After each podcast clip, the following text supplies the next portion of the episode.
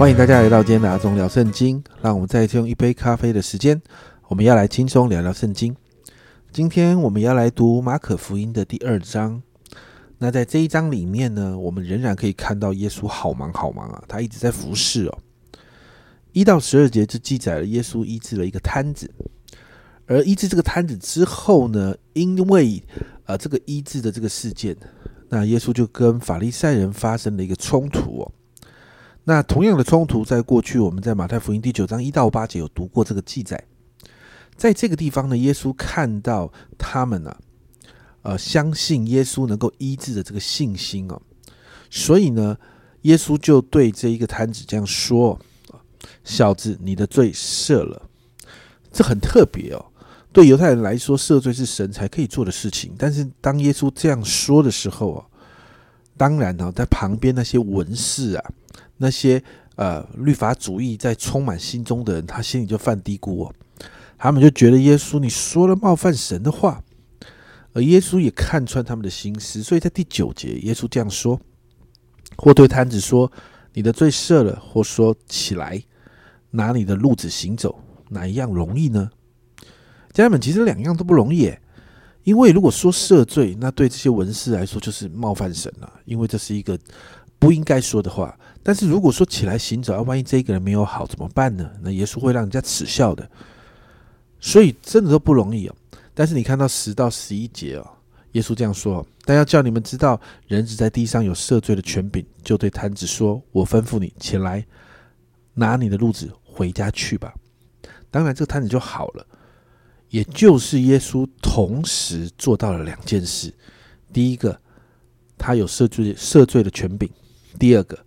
他嘴巴所说的事就这样成就了，所以耶稣告诉告诉旁边的人说：“我是有赦罪权柄的，而这个权柄会带来医治的。”所以这个摊子经历神机起来走了。那众人看到这样的事啊，经文说他们是惊奇啊，原文是敬畏敬敬畏神，然后带着惊讶的，因为这是神才能做的事情，但在耶稣身上却看到了，所以他们将荣耀归给神。然后经文这样说啊，我们从来没有见过这样的事。那这也是耶稣第一次跟这些文士哦，甚至法利赛人他们发生冲突。那之后这样的冲突会越来越多的。接着在十三到十七节呢，耶稣就呼召了立位，其实就是马太啊。那经文提到他是税吏。那当时的税吏啊，过去有说过，那是众人讨厌的对象，因为他们超收税而他们贪污啊。那这样的做法，就让当时的百姓陷在一个痛苦当中啊。那所以呢，税吏啊，就是法利赛人或者是文士他们眼中的这个罪人的代表。那耶稣却呼召了这个立位，就是马太，而且还带着门徒跟马太还有他的那些税吏同事一起吃饭呢。所以十六节法利赛人就提出质问了。经文说。法利赛人中的文士看见耶稣和税呃和罪人并税吏一同吃饭，就对他们说：“他和税吏并罪人一同吃喝吗？”哇！提出这个质问哦，耶稣你怎么跟这群罪人在一起呢？而耶稣的回答一针见血的，就谈到耶稣来到这世上是为了罪人来的。你看十七节，耶稣听见就对他们说：“康健的人用不着医生，有病的人才用得着。我来。”本不是招义人，乃是招罪人。接着十八到二十二节，施洗约翰的门徒向耶稣提问哦，在十八节，当下约翰的门徒和法利赛人进食，他们来问耶稣说：“约翰的门徒和法利赛人的门徒进食，你的门徒倒不进食，这是为什么呢？”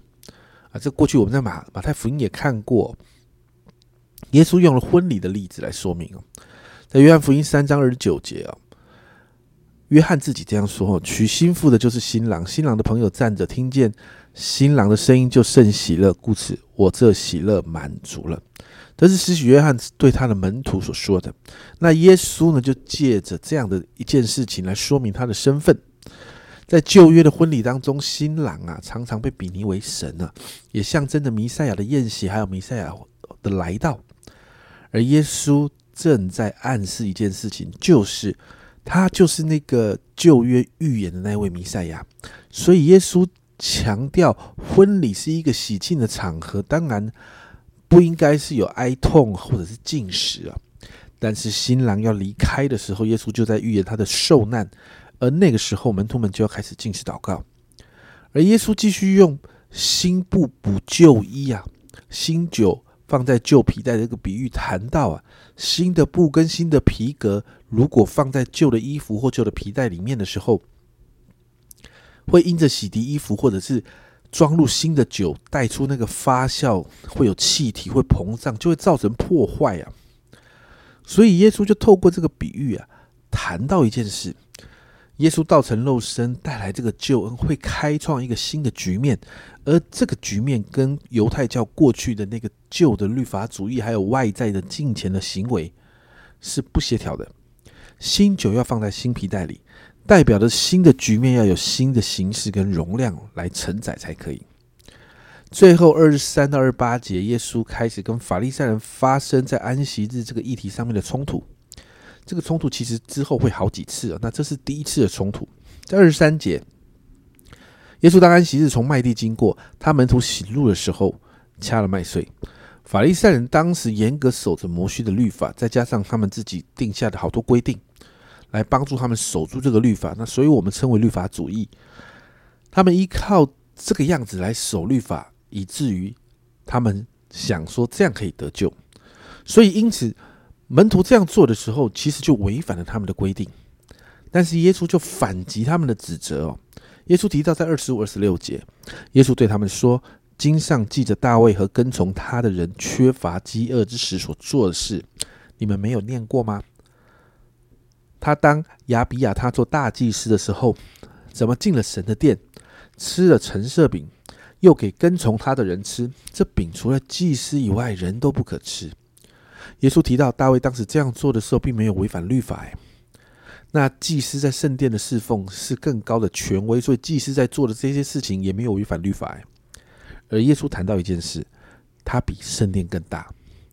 所以接下来耶稣这样说：安息日是为人设立的，人不是为安息日设立的。所以。人子也是安息日的主，代表耶稣有权柄，对于安息日的这个条例重新做出修饰跟修改。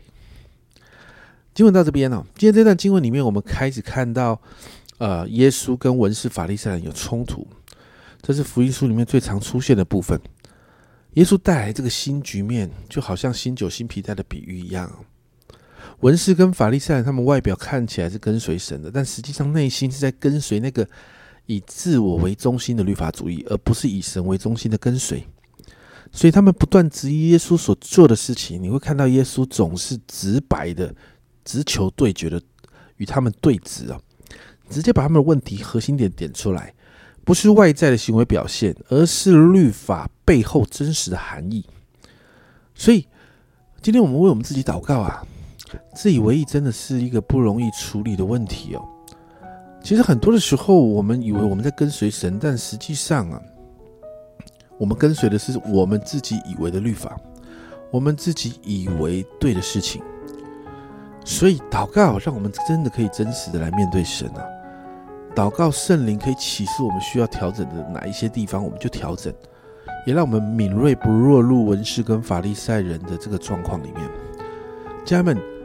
如果你好好的面对自己的生命的时候，你一定会发现一件事：原来法利赛人，耶稣谈到的法利赛人的笑，其实离我们并没有很远啊。